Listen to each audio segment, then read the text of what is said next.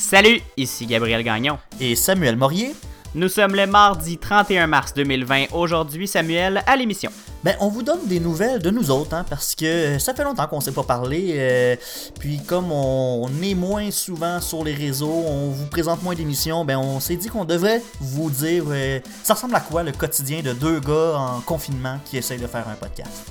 Oui, on va aussi parler euh, du quotidien des Américains. Euh, On va faire une petite mise à jour sur la COVID-19 aux États-Unis. Mais Samuel, c'est pas tout. C'est une émission spéciale États-Unis aujourd'hui. On va aussi parler avec euh, la professeure de politique appliquée à l'Université de Sherbrooke, Karine Prémont, dans la deuxième partie de l'émission. On va discuter de politique américaine, de Donald Trump, de Joe Biden, de Bernie Sanders. C'est une entrevue qu'on a préenregistrée la semaine dernière, très très très intéressante. Bienvenue tout le monde à cette toute nouvelle édition, maintenant hebdomadaire du matinal de Ceci n'est pas un média.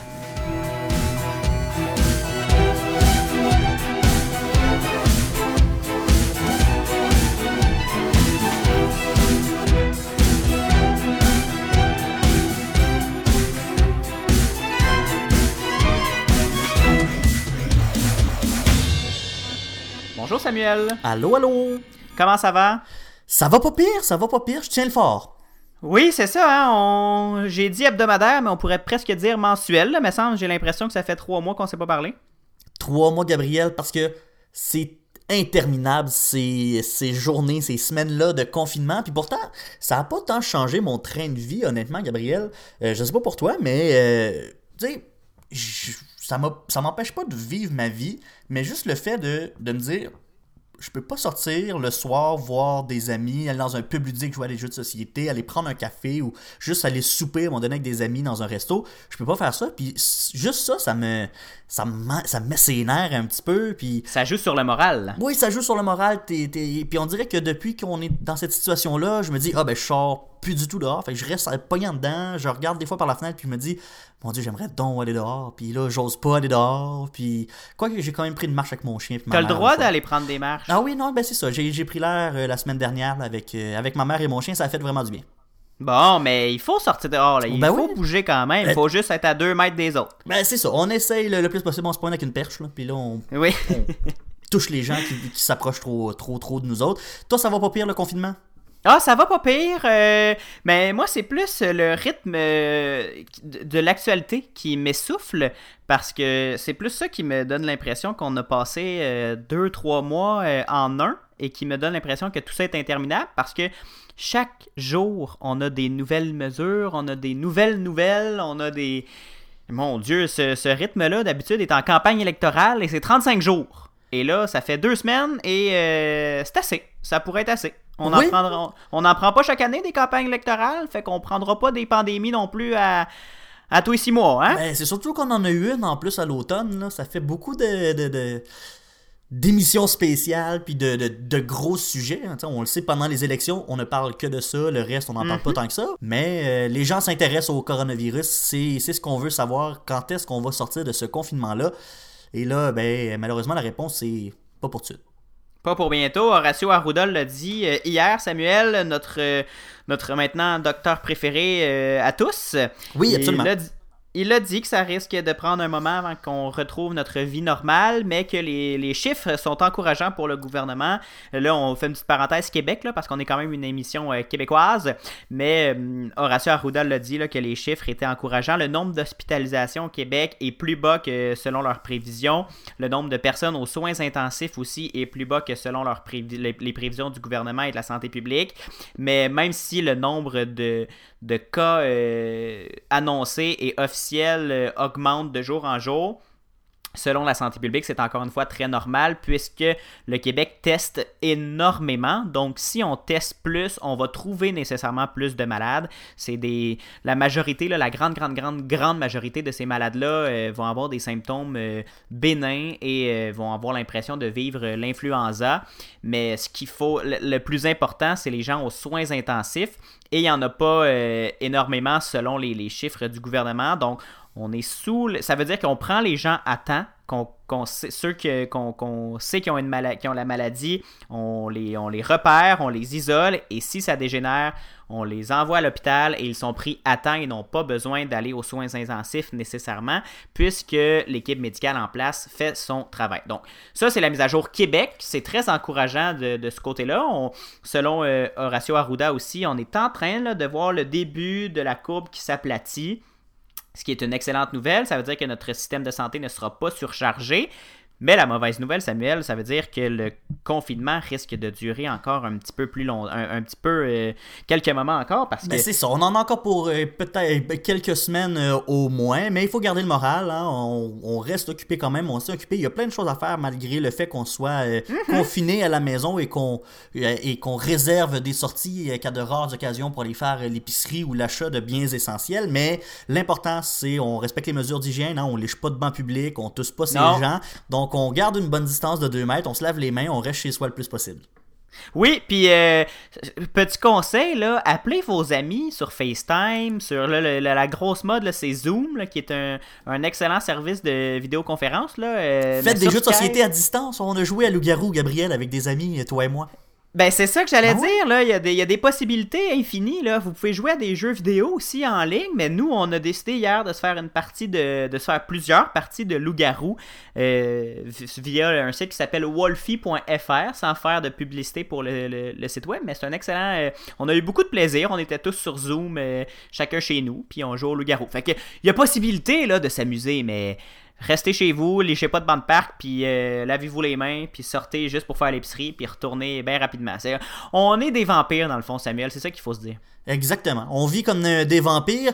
Mais là, Gabriel, on va, on l'a dit en début d'émission, c'est une émission spéciale sur euh, les États-Unis. Euh, on parle beaucoup de la situation euh, du Covid, de la COVID-19 ici au Québec et au Canada. On en entend parler aussi de ce qui se passe aux États-Unis, mais nous on a décidé un peu de, se pencher plus profondément sur ce sujet-là, vous faire un portrait d'ensemble de ce qui se passe aux États-Unis. Ça ressemble un peu à quoi la situation là-bas? Oui, parce qu'on a beaucoup parlé, Samuel, de la situation en Italie qui était dramatique. C'est le, ça a été rapidement le foyer d'infection le plus euh, important au monde euh, quand la Chine a réussi à, contenir cette épidémie-là. Mais l'Italie, c'était et c'est encore dramatique le nombre de malades, le nombre de morts et le nombre d'hospitalisations. on en parlait dans nos émissions régulières. Ils sont en triage de guerre en Italie on, classe les malades selon qui va s'en sortir, qui on pense qui va s'en sortir le mieux, et c'est ces patients-là qu'on soigne en premier. C'est vraiment, vraiment un drame humain, cette situation-là. Et là, ce qui inquiète Samuel, c'est qu'aux États-Unis, ça va pas bien. On, a l'impression qu'on s'en va vers ce que l'Italie vit et a vécu. Il se passe vraiment quelque chose parce que ça a commencé avec une, fermeture des, frontières. On le sait qu'au début, ça a été un peu plus difficile, les relations entre le gouvernement canadien et le gouvernement américain sur qu'est-ce qu'on fait, comment on, agit. Mais à partir de ce moment-là, c'est vraiment la fermeture des frontières qu'on a vu, là, ça a décollé un peu ce qui s'est passé et ça a rapidement dégénéré à un tel point que depuis le 27 mars, les États-Unis, c'est devenu le foyer de, de, de, cette pandémie-là. On est rendu à plus de cas que euh, la Chine. Là, tu me corrigeras si je me trompe, mais on est à plus de, de 160 000 cas de, de personnes qui ont attrapé ce, ce, ce coronavirus-là. Oui, on est à 160 718. Ça, c'est en date du 30 mars euh, à 20h, Samuel. Donc, 160 000 personnes infectées. Euh, on est loin là, de, du scénario idéal. Euh, juste à New York, Samuel, on a 66 544 personnes qui sont tombées malades, qui ont contracté la COVID-19. Et là, Samuel, ça a forcé Donald Trump à, à revenir sur quelques quelques décisions ou quelques affirmations qu'il a lancées. Là. Ben, parce qu'au début, on se rappelle Donald Trump qui prenait plus ou moins la situation au sérieux, et même qu'au début, on, affirmait, bon, pas nécessairement de son côté, mais on avait plusieurs personnes influentes qui affirmaient que c'était un, canular, un hoax. On y croyait pas trop, on essayait de, de, pas trop s'en faire avec ça, mais à un moment donné, on a commencé à avoir des cas au pays. c'est pas si grave, c'est quelques, cas, c'est juste une grippe, etc. Euh, tout va bien.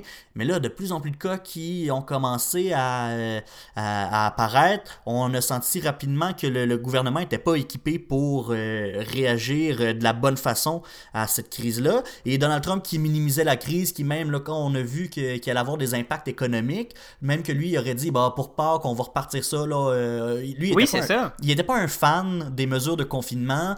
il laissait vraiment tout ça dans le cours des États. Il faisait pas, il voulait pas trop euh, s'intégrer là-dedans. Mais lui, son objectif, c'était on va réouvrir les marchés, l'activité économique va reprendre pour Pâques. Mais euh, Gabriel, force est de constater que ça réouvrira pas pour Pâques.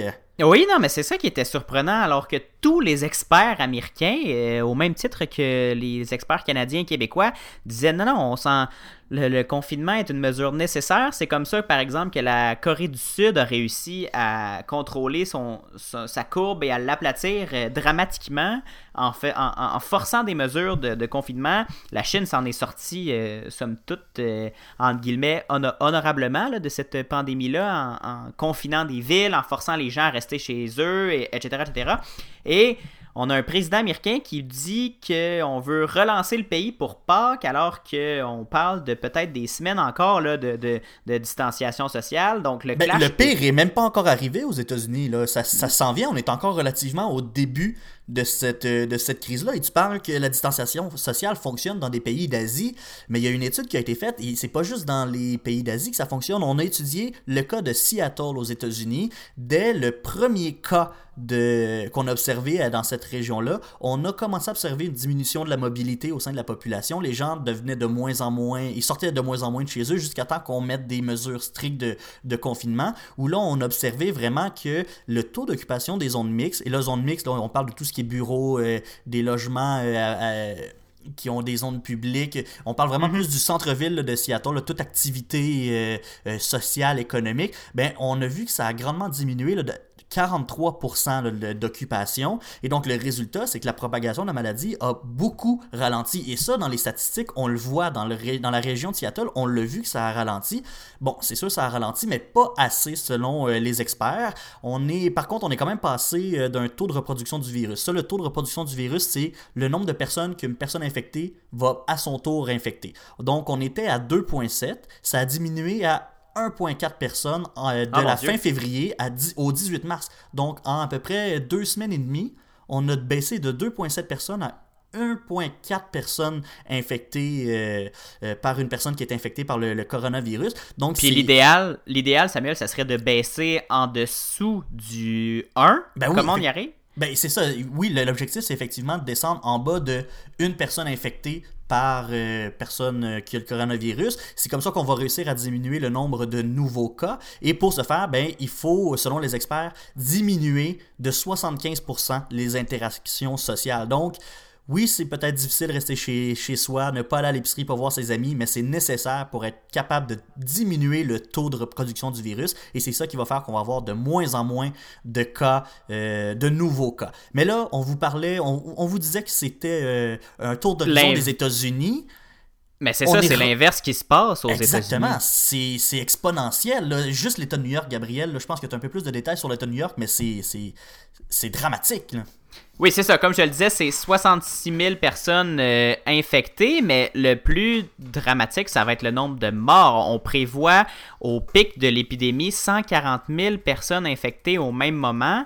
Et ça, ça va mettre une pression énorme. C'est la même histoire pour tous les pays dans le monde. Ça va mettre une pression énorme sur le système de santé new-yorkais. Et on prévoit des, partout aux États-Unis des centaines de milliers de morts euh, certaines prédictions parlent de 200 000, d'autres de 100 000 morts.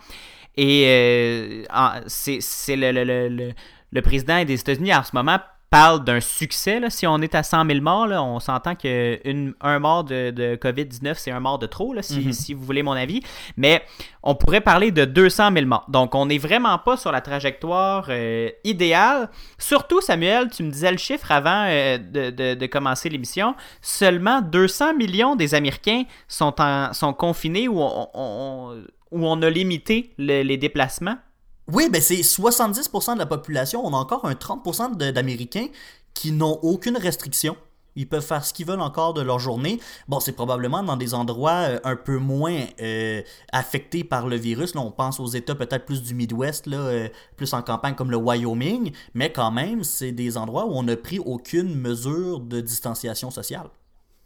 Donc c'est ça. Donc les chiffres le montrent, la distanciation sociale fonctionne et ça c'est ce qui est euh, ce qui est pas fait en ce moment aux États-Unis ou qui a été fait euh, assez euh, tard dans la crise.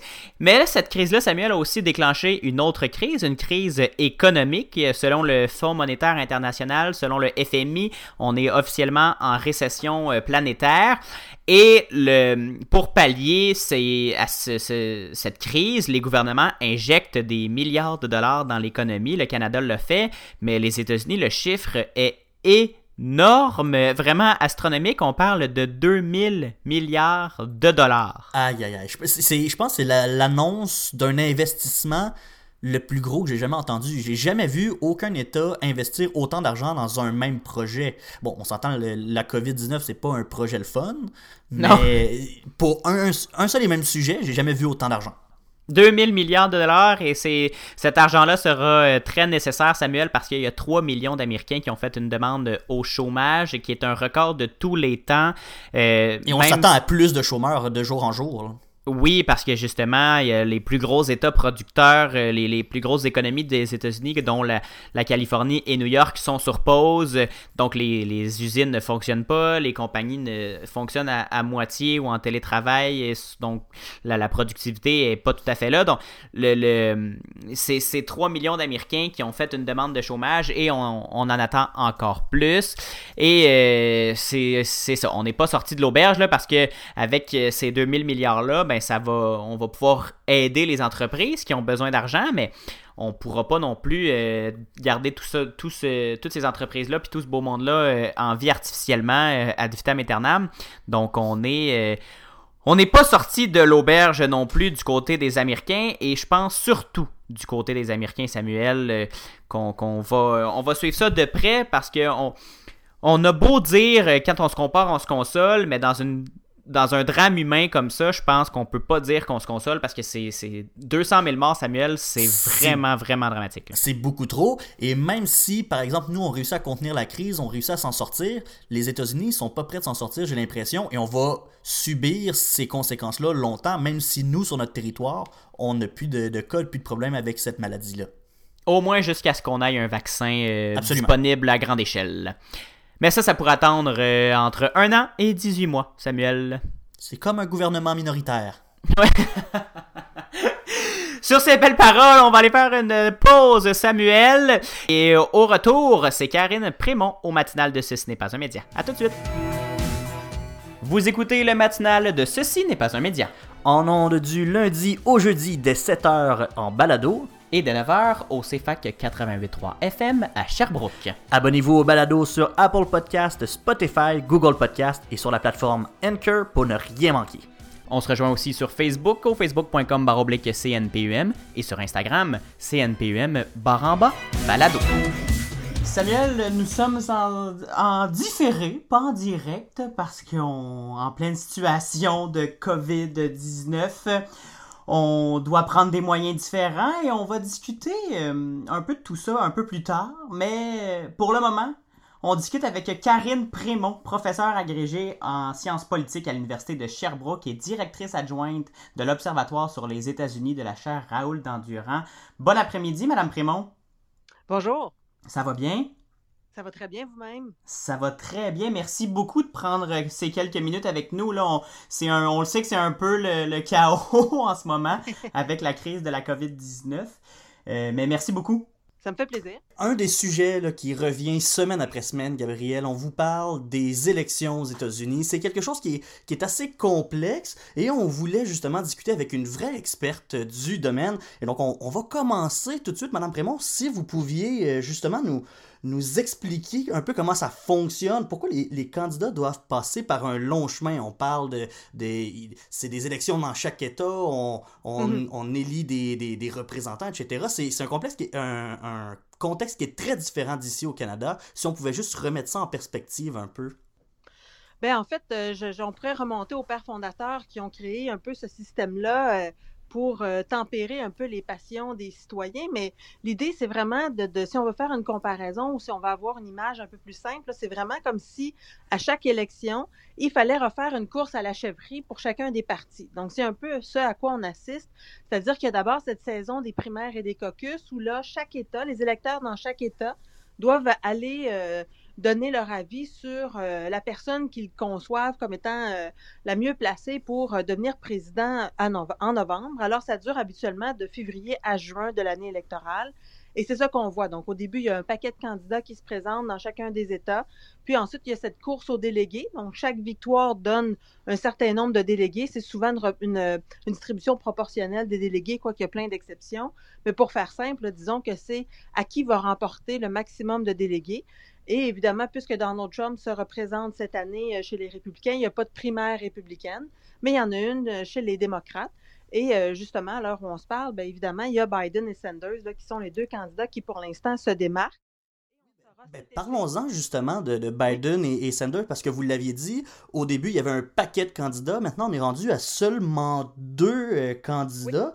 Oui. Euh, même que ça, ça, a beaucoup changé, cette course-là. Au début, on, on, avait un Sanders qui était en bonne position. Maintenant, c'est rendu Biden qui est un peu plus... Euh, oui. en, en, qui est en meilleure position, on, on, peut dire. Qu'est-ce qui a favorisé justement ce changement un peu de, de direction dans, dans ces élections-là?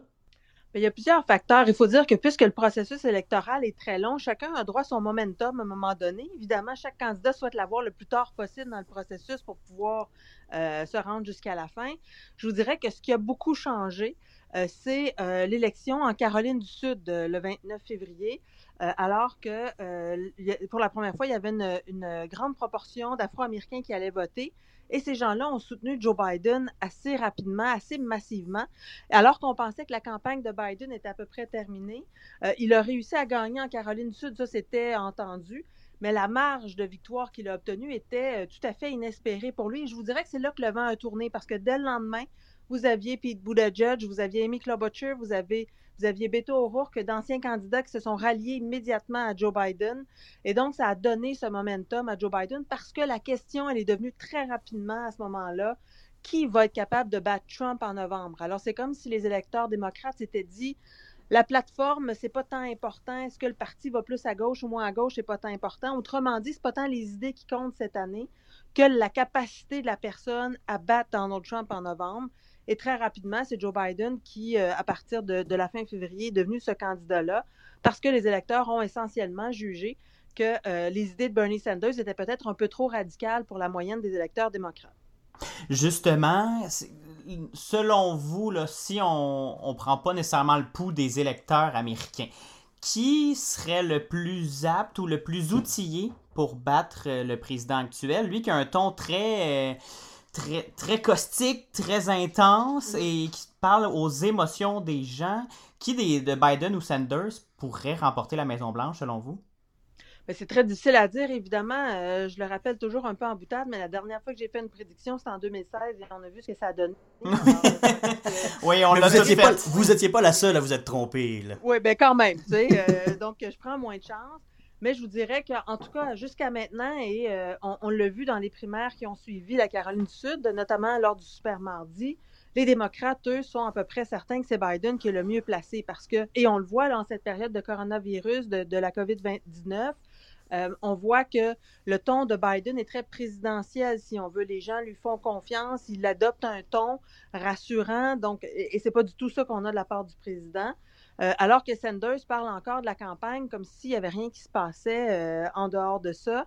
Euh, alors, je pense que les Américains, depuis le Super Mardi en particulier, euh, ont déterminé que ce serait probablement Joe Biden qui aurait le plus de chances contre Trump. Parce que ça veut dire que, Biden va gagner, euh, j'en sais rien.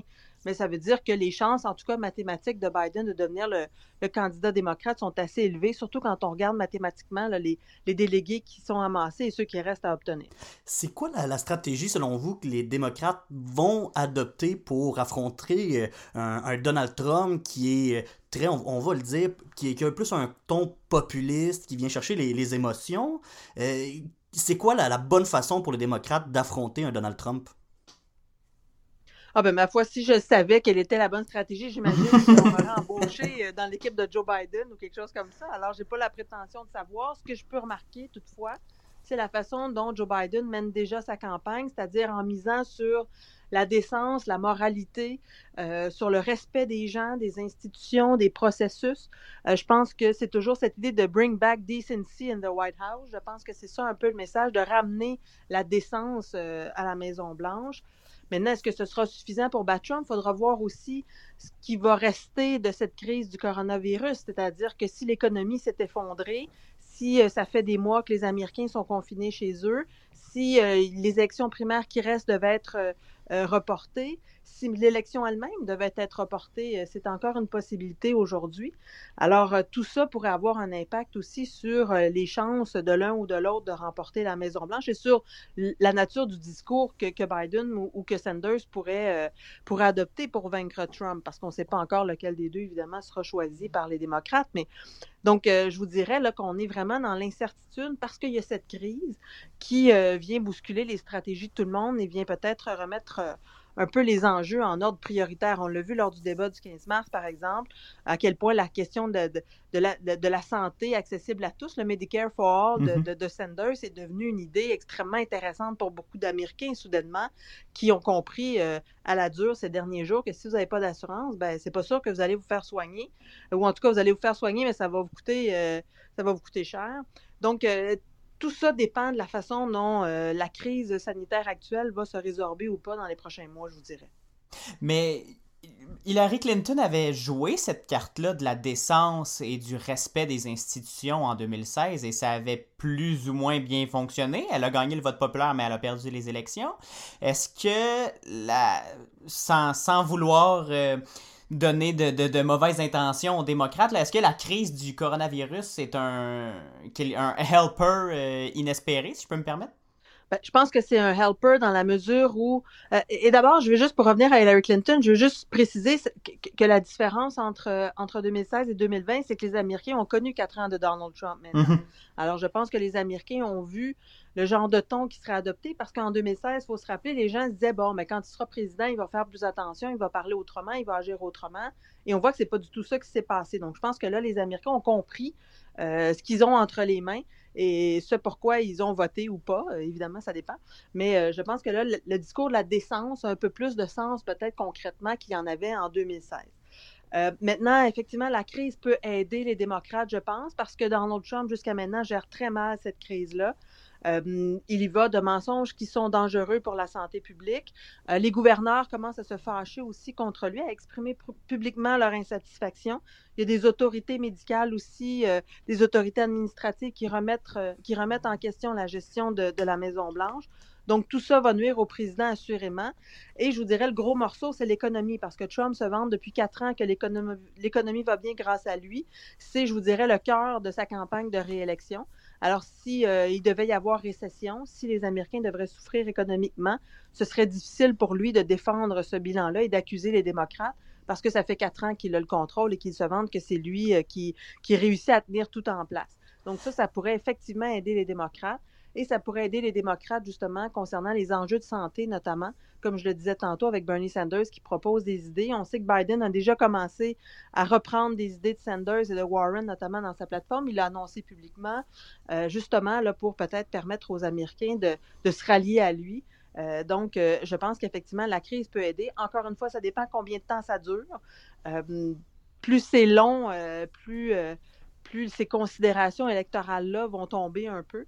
Euh, donc, il faudra voir combien de temps ça dure et quels sont les dommages qui seront faits ultimement ensuite. Parce que c'est ça, on parle de, dommages. C'est sûr que pour l'instant, on est encore tôt dans la crise, relativement tôt, mais déjà Trump qui s'attire beaucoup de critiques, on voit des échecs aussi de, de, la gestion de cette crise-là. Est-ce que les Américains ont un, un rempart politique pour, pour assurer la sécurité de leur population parce que on le voit le, nombre d'infectés euh, au virus est exponentiel. On, commence à avoir des contre-coups économiques aussi. Est-ce que aux États-Unis il y a euh, des moyens qui sont mis en place? Parce qu'on le sait ici notre filet social au Canada est assez solide pour prendre en charge toute cette crise là est-ce qu'aux États-Unis c'est la même chose? Bien, il y a certaines mesures qui sont prises, mais c'est un peu comme au Canada. Au Canada, c'est une fédération, aux États-Unis aussi, et euh, on le voit au Canada, les provinces sont plutôt proactives dans cette crise-là versus le gouvernement fédéral parce que les sphères d'intervention, les champs de compétences du fédéral sont ailleurs. Euh, c'est un peu la même chose aux États-Unis. Euh, évidemment, je vous dirais ce qui, ce qui a beaucoup ralenti la réaction à cette crise-là, c'est le discours du président qui, pendant longtemps, a dit qu'il n'y avait pas de problème, que c'était sous contrôle, que c'était une seule personne qui était identifiée, isolée, euh, que c'était peut-être euh, un canular démocrate, alors il ne fallait pas s'énerver avec ça. Donc, le temps que ça a pris avant qu'on prenne ça au sérieux, en fait, c'est aujourd'hui que dans notre shop, aujourd'hui, on, est le, le, le, 17 mars, et c'est seulement aujourd'hui que Trump a dit, bon, ben finalement, c'est vraiment une pandémie. il s'est vanté d'avoir... d'avoir euh, d'avoir imaginé que c'était une pandémie avant que tout le monde euh, avant que tout le monde le dise, mais c'est pas du tout le discours qu'il a depuis trois semaines.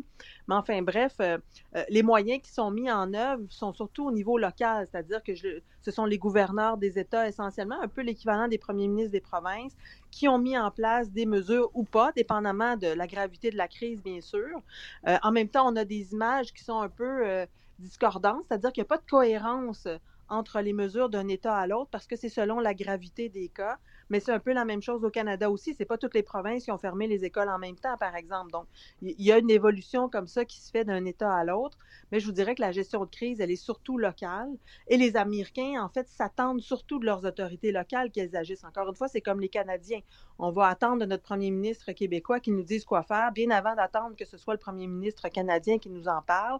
Donc, c'est la même chose aux États-Unis. On se fie surtout au gouvernement local. Mais c'est sûr que l'espèce de déni euh, de Trump là, va avoir retardé peut-être euh, le fait que les gens prennent au sérieux ou pas la crise qui est devant eux.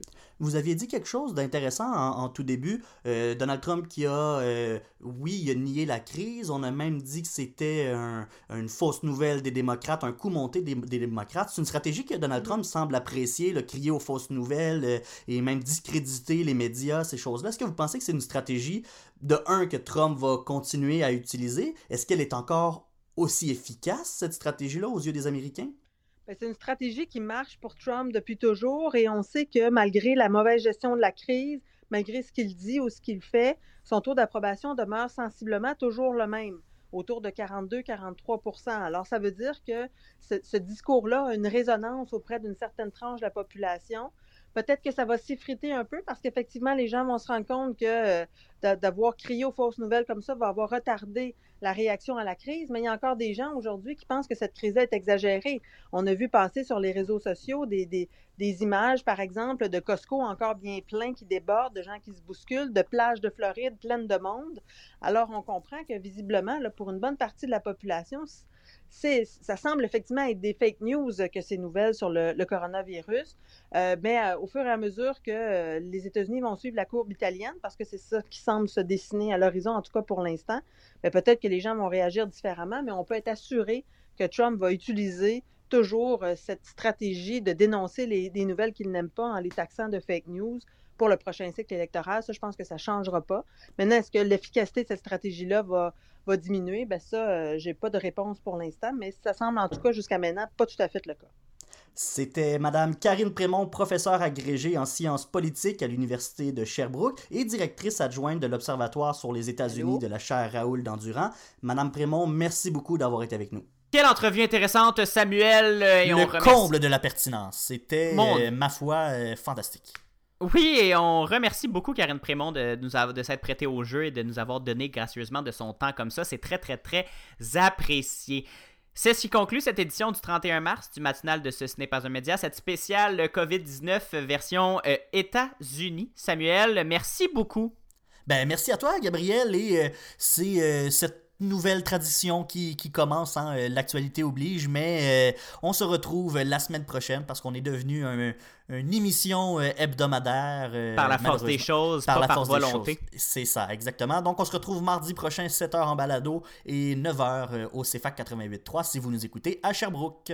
Et en attendant, bien sûr, suivez-nous sur la page Facebook de Ce n'est pas un média, au CNPUM Baramba Balado sur Instagram et sur Twitter. Et allez lire, on va la partager sur la page Facebook, mais allez lire l'article, l'excellent article de Sacha Coyot, le meilleur pour, euh, sur Karine Prémont, qui porte sur euh, Karine Prémont. On fait un petit portrait de Madame Prémont sur notre site web, ceci n'est pas un média.com. Samuel, on se dit la semaine prochaine? À la semaine prochaine. Bye bye!